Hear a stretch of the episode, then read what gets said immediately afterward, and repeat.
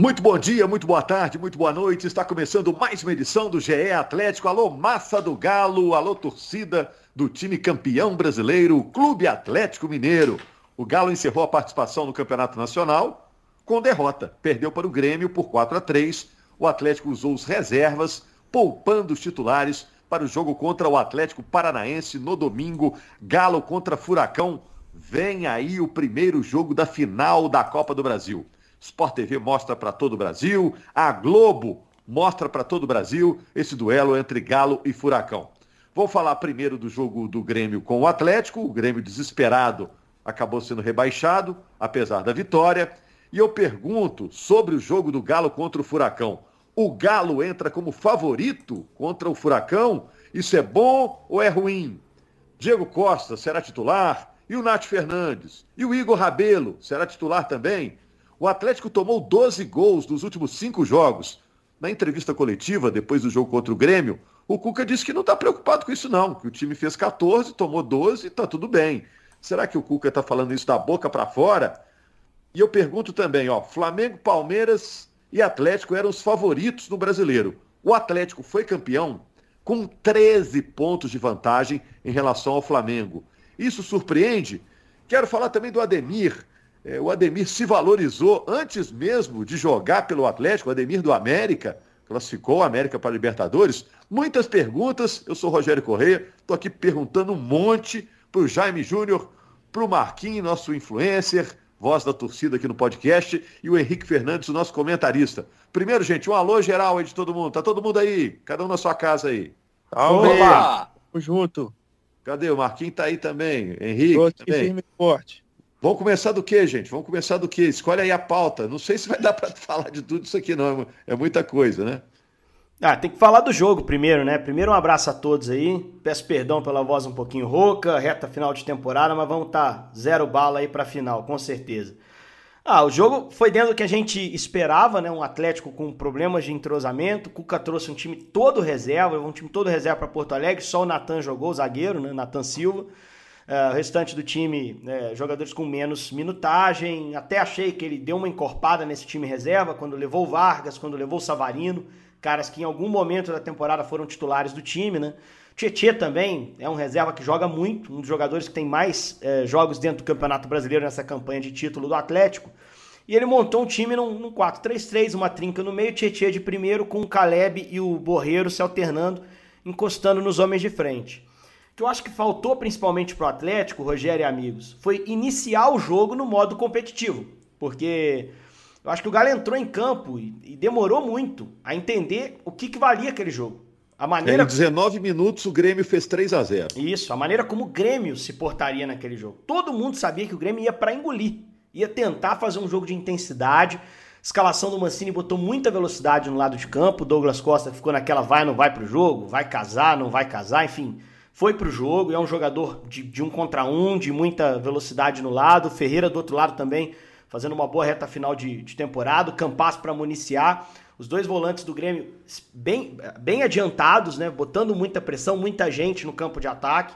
E o Galo ficou bem perdido nessa, nessa forma de jogar do Grêmio, marcando mal pelo lado. Miolo de zaga não tão bem posicionado, também desentrosado. Natan e o menino Mikael sem ritmo. Achei que até o Rafael também sofreu gols que ele talvez mais jogado não sofresse de falta do Diego. Para mim, bem claro nesse sentido. Não é uma falha, não é um frango, mas de repente um goleiro em bom momento chega mais inteiro naquela bola. Mas o Grêmio foi avassalador no início e abriu 3 a 0 que é praticamente irreversível no cenário de Campeonato Brasileiro, né? A partir do momento que sai, aí é uma curiosidade, né? A partir do momento que sai um gol do Bahia em Fortaleza, um resultado que dependia uh, eh, para que o Grêmio escapasse, né? Uh, o Grêmio muda sua postura, vencia por 3 a 0 o estádio muda sua postura também. O estádio que estava ali fervendo, né? Dá uma baixada na adrenalina. O Grêmio vencendo por 3 a 0 reduz um pouquinho o campo, não suportaria correr tanto quanto correu nos primeiros 20 minutos.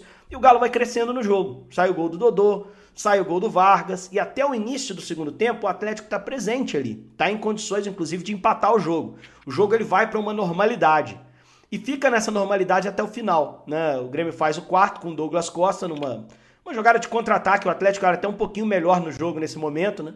E aí no final o Galo ainda desconta com o gol do Johan. já com um time bem mexido, cheio de jovens, entrou Felipe Felício, o Cuca foi fazendo mudanças, é, até para também os reservas não jogarem nos 90, né, para terem condições para o jogo final de domingo no Mineirão. Mas acho que foi um, um, jogo assim que o Atlético, se tivesse iniciado melhor, poderia ter complicado bem mais a vida do Grêmio. Como começou devagar, começou mole, nesse campeonato não te dá essa chance, cara. Ainda mais esses momentos decisivos. E o Grêmio é um bom time, né? Você pega só a campanha do Mancini aí reta final, não é time para cair, nem com desempenho, rendimento para isso. Então acho que a derrota foi merecida, o Atlético mereceu perder, mas impacta zero no planejamento da final da Copa do Brasil. Acho que a única coisa que se tem para se preocupar desse jogo é o Sacha ter saído com dor. Uh, o resultado impacta zero no jogo de domingo, o planejamento foi corretíssimo. Alguns jogadores, inclusive, conseguiram aproveitar bem a chance, como o Caleb, que eu lamento muito não ter recebido mais espaço no ano e que para mim foi o melhor jogador em campo olhando o lado do Atlético, Rogério. É, mas é, é, claro que era o time reserva, mas o Atlético vem acumulando gols sofridos, o que não foi o normal na temporada. O Cuca foi até cobrado ontem na coletiva. Nos últimos cinco jogos, Marquinhos e Jaime, o Atlético tomou 12 gols. Lembrando que ontem, com o time reserva, tomou quatro gols. O Cuca disse que tudo bem, que não tem problema. Se o time fizer mais do que levou, tudo bem. Mas você acha que internamente o Cuca vai cobrar forte do time? É, sabe o que, que eu acho? É, esses dois últimos jogos tiveram uma característica diferente do que foi o, do que foram os outros 36 do campeonato, sabe? O jogo contra o Bragantino é aquele jogo de festa, Galo já campeão, os caras tinham saído de, da Bahia na quinta-feira, passaram a madrugada toda comemorando para poder entrar em campo contra o Bragantino domingo e correr uma barbaridade, sim. Ah, foi uma entrega que a gente comentou que, que que nos surpreendeu, né? Foi muito legal de ver o time jogando, mas é uma característica diferente de jogo. Então, assim, com o time reserva, toma esses quatro gols, com o Mikael ali, começando né, a sua carreira como profissional, primeiro jogo como profissional com a camisa do Galo, e, e esse jogo com o Bragantino, que tem uma característica diferente, esses dois jogos não me preocupam, não. Quando o Atlético está com a sua defesa titular, com Mariano na direita, Arana na esquerda, e os dois zagueiros, Natan e Júnior Alonso, o nível é muito alto. O que pode preocupar é que o Natan não joga a Copa do Brasil. Entra o Igor Rabelo. Só que, ou pode ser até que entre o Heber, caso ele esteja 100% no domingo, mas eu acho que vai mesmo é o Igor Rabelo. Mas a gente viu na Copa do Brasil que o Igor Rabelo conseguiu manter o nível ali. Então, assim, dá para poder fazer uma, uma boa final de Copa do Brasil com bom desempenho defensivo com o Igor Rabelo ali, ali na zaga. E esses, esses dois últimos jogos não, não preocupam muito para essa questão é, defensiva do Galo, que é espetacular. Né? O time é 34 gols sofridos no Campeonato Brasileiro, melhor defesa, a defesa foi muito consistente na competição. E quando a gente for montar a seleção do campeonato, Júnior Alonso e Natan serão, serão nomes citados entre os melhores zagueiros do Campeonato Brasileiro.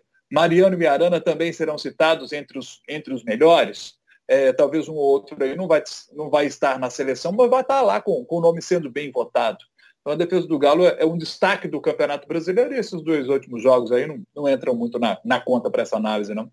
Só para a gente fechar esse assunto de brasileiro, para falar agora de Copa do Brasil, Marquinhos, esse número aqui me espantou. O Galo terminou o campeonato 13 pontos à frente do Flamengo.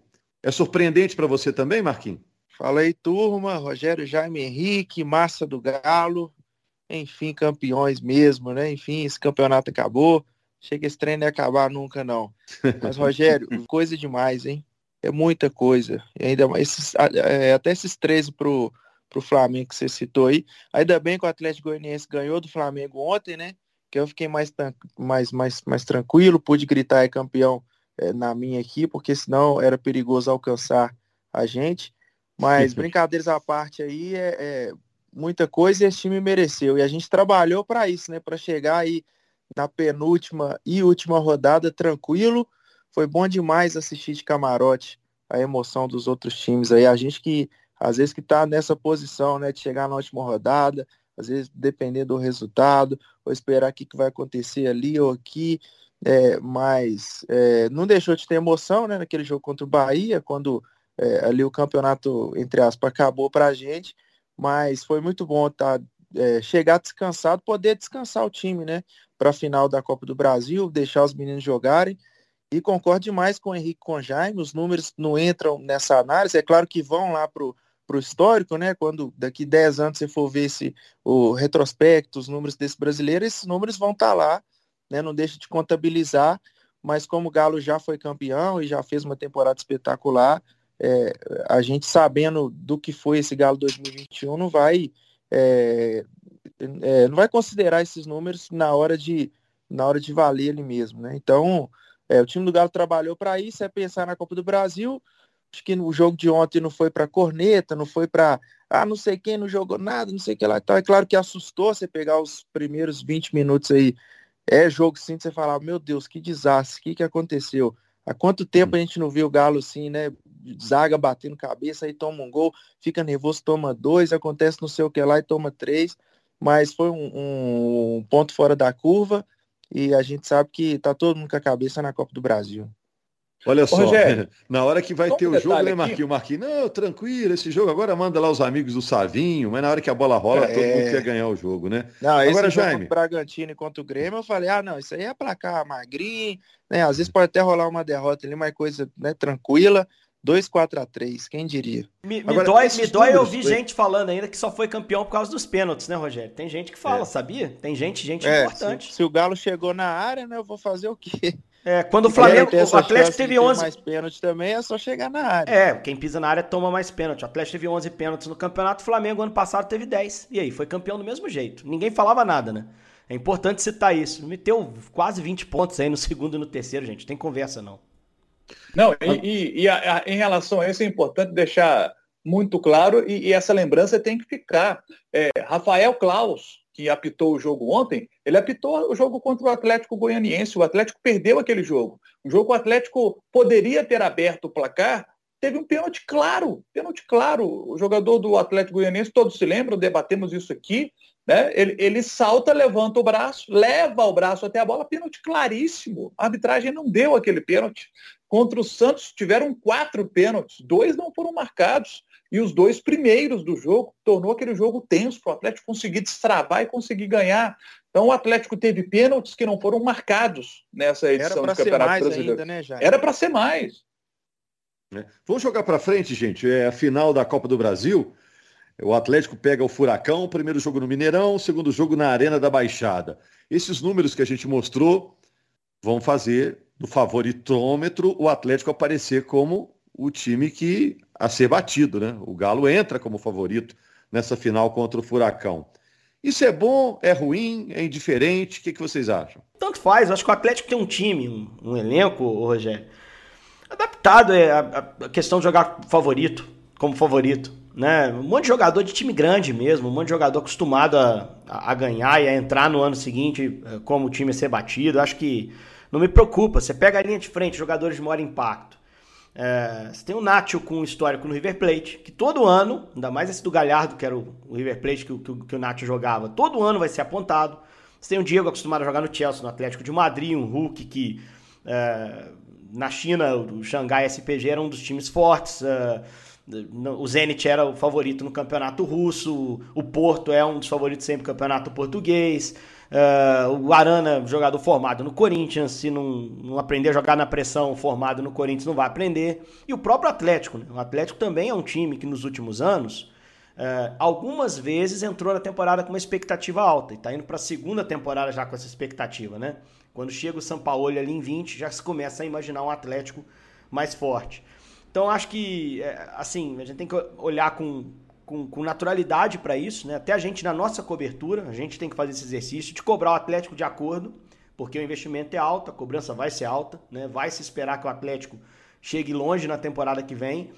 E, e acho que para os jogadores ser absolutamente natural. Vai trazer reforços, vão, vão chegar caras aí para ajudar, né? O Ademir tá vindo muito bem do América. Os meninos estão voltando Juventude também, de repente o Cuca pode encontrar uma função, Vitor Mendes, zagueiro, o Castilho, bom meio-campista. E vai ter mais gente no mercado, né? Vai ter mais gente no mercado aí eh, chegando. Acho que vai vir um, um, um volante. Acho que vai vir um volante para encorpar esse time. E às vezes você traz reforços que dão uma, um fôlego novo, né? Dão uma renovada ali na, na estrutura do time. O próprio Cuca também é um treinador de ponta há muito tempo. É um treinador acostumado a, a jogar e treinar né? no o time que, que, que é, é um dos favoritos da temporada. Então acho que não vai impactar muito, não. E acho que pode ser uma temporada mais positiva porque tirou o peso dos 50 anos sem título brasileiro. Isso aí deixa o cara mais leve para jogar. Né? Ô, Henrique, isso, isso pode ser positivo também. Você é tão viajante do tempo, isso já foi para 2022. Eu estou preocupado com o domingo aqui. Galo contra é, o Furacão. Papai Noel tá chegando já. Depois da final já é. Ele já botou a meia dele ah, lá afinal, na afinal, lá, afinal eu mantenho o que eu falei na segunda-feira. O Atlético é favorito. É favorito para final. É, Agora, não e tem... me fala aí, vão jogar aí Diego Costa, Nath Fernandes, Igor Rabelo. O que, que vocês acham, gente? Quem vai ser titular aí domingo? Ah, Igor Rabelo. Igor Rabelo está mais inteiro fisicamente. Hever está tá numa fase de, de, de, se dedicar nessa semana né, para tentar chegar 100% no domingo. É, acho que joga o, o Igor Rabelo que está mais inteiro. É, acho que se tivessem os dois no mesmo nível físico, dava o, o Hever jogaria. A não ser que o Hever, durante essa semana, que o atleta não passa essas informações para a gente, né? O Heber disse que não estava 100% no, no domingo passado. Pode ser que no domingo que vem ele esteja 100% e o Cuca é, opte por ele, né? Mas eu acho que nesse momento está mais para o Igor. E mesmo sendo jogadores totalmente diferentes, jogando em posições diferentes, o Galo virou agora é Diego Costa ou Nacho? Quando joga um, não joga o outro? Não, não, não cabe os dois? Cabem, cabem os dois. Eu acho que cabem os dois no Atlético. Eu acho que muito a, a questão... Mas aí tira quem? É, a, é que o Keno não dá para tirar. O, o Nath hoje, para mim, disputa posição com o Keno. E, e aí não, não dá para o Nacho hoje. Hoje o Nacho é, é, reserva. O Keno é titularíssimo do Atlético. Né? Você tem o Keno ali do lado esquerdo, o Zarate do, do outro lado, eh, e aí você joga com Diego Costa e Hulk. Né? É, se o Atlético não joga com, com o Diego Costa, né? e aí acho que, que mesmo assim é, é, o, o Nacho acaba não jogando. Tá, tá, mais hoje o Nacho ele é banco no Atlético é um bom jogador para entrar no segundo tempo é, porque o Zarate está voando né? o Zarate está voando se você quiser jogar com é, com com Alan Jair Zarate né é, aí lá na frente é Keno Diego Costa e Hulk então, assim, é, é esse o time aí para domingo. Hum, acho que não tem muito segredo, não. Contra o Bahia jogaram os dois, né? Nath e o Diego foram titulares contra o Bahia, né?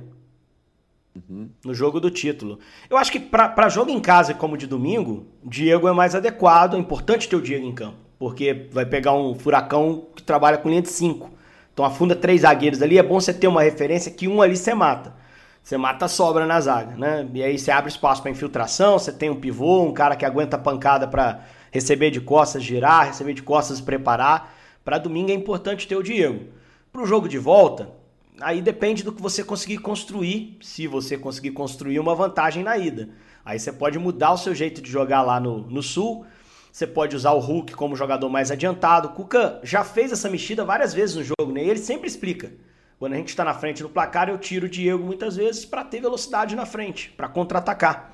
Mas eu acho que para esse primeiro jogo aí, podem pintar os dois. Você tem aqui o jogo do Bahia, em que os dois foram, foram titulares, né? É, os dois com mais o Keno, o Hulk, né? é, e o Zarate como segundo homem de meio, é, no lugar do Jair ou do Alan, pode, pode ser assim, não, não, não me, me incomoda tanto ver o time assim. É, ou pode ser um time sem o Nacho, de, de, de, saída, né, com o Zarate um pouquinho mais avançado, dois volantes por dentro. É, não, o Atlético a gente sabe escalar. É, uma ou outra variação pode acontecer, mas a gente sabe o time base. E, e o Cuca, para felicidade dele, tem todo mundo, menos o Nathan Silva à disposição para esse jogo. Né? Agora, Marquinhos, é, para fechar, a gente já vai encerrando aqui, ainda vocês têm mais um pitaquinho aí.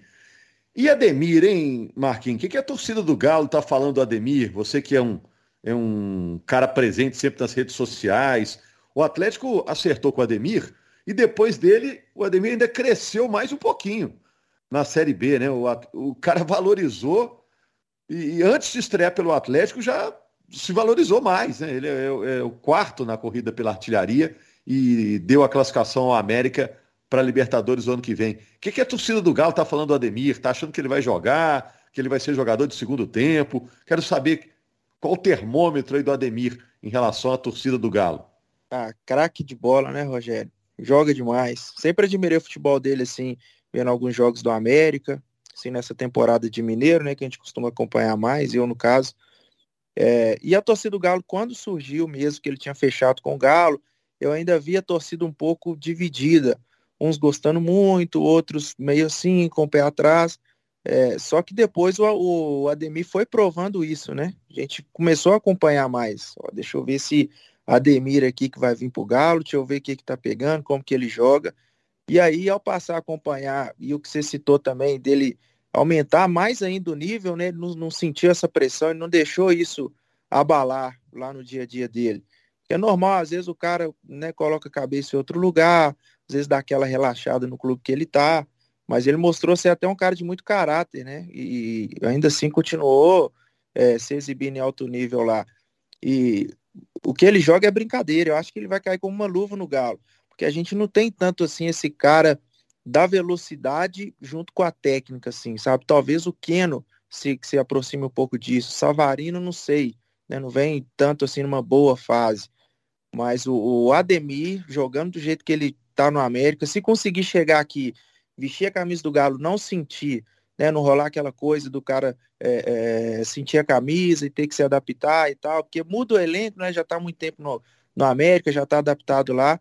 Se não sentir nessa questão, conseguir jogar do jeito que ele tá jogando no América, vai ser um cracaço de bola. É claro que para chegar e ser titular, difícil, vai ainda acostumando, entra um jogo, entra outro, mas tem tudo para ser assim, o cara do, do, do Galo. Até brinquei falando que lá no Twitter, falando assim que a Libertadores do ano que vem vai ser Galo ganhando de 3 a 0 um gol do Hulk e dois do Ademir.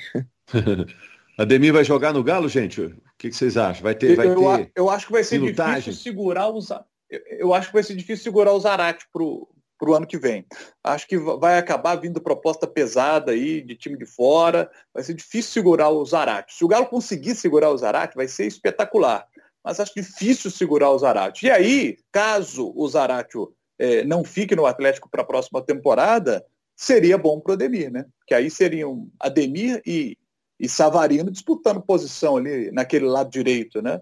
É, agora, pergunto, por exemplo, para o Henrique, né? É, algum do o, o, Ademir seria capaz de fazer o que o Zarate faz? Eu acho que não, mudaria um pouco a característica. Eu acho que o, o Zarate é um, um jogador mais é, mais diverso, né? ele faz mais coisas dentro de campo. O Ademir é, é o cara tipo, para mim, não sei se vocês concordam, mas de característica, assim, é uma característica mais próxima do que é o Keno, né? O Atlético é. ficaria com um Keno na esquerda, Ademir na direita. Assim, mudaria um pouquinho essa configuração. É, o Ademir é menos meia que o Zarate, né? O Zarate é um meio campista que joga aberto, versátil, pode jogar por dentro, mas joga normalmente como meia direita no Atlético. Mudaria a configuração do time, o Ademir entrando. Agora, o Zarate também não faz o que o Ademir faz num contra um, né? Então tem que ver também que o time pode mudar para melhor, pode melhorar. Eu não sei se o Ademir vai conseguir sustentar o nível que ele mostrou no América, porque é outro time, vai levar uma adaptação. No Atlético, o Ademir é mais um. No América, ele era o time do América, principalmente no segundo turno, na arrancada brilhante que o América fez. A adaptação não é tão simples. Tem uma vantagem que não vai trocar de cidade, família adaptada aqui, isso ajuda, acelera a adaptação, mas é meio, é meio imprevisível. Agora, se ele jogar o que jogou no América, meu irmão, o Cuca vai ter que arrumar um jeito de fazer ele ter minuto.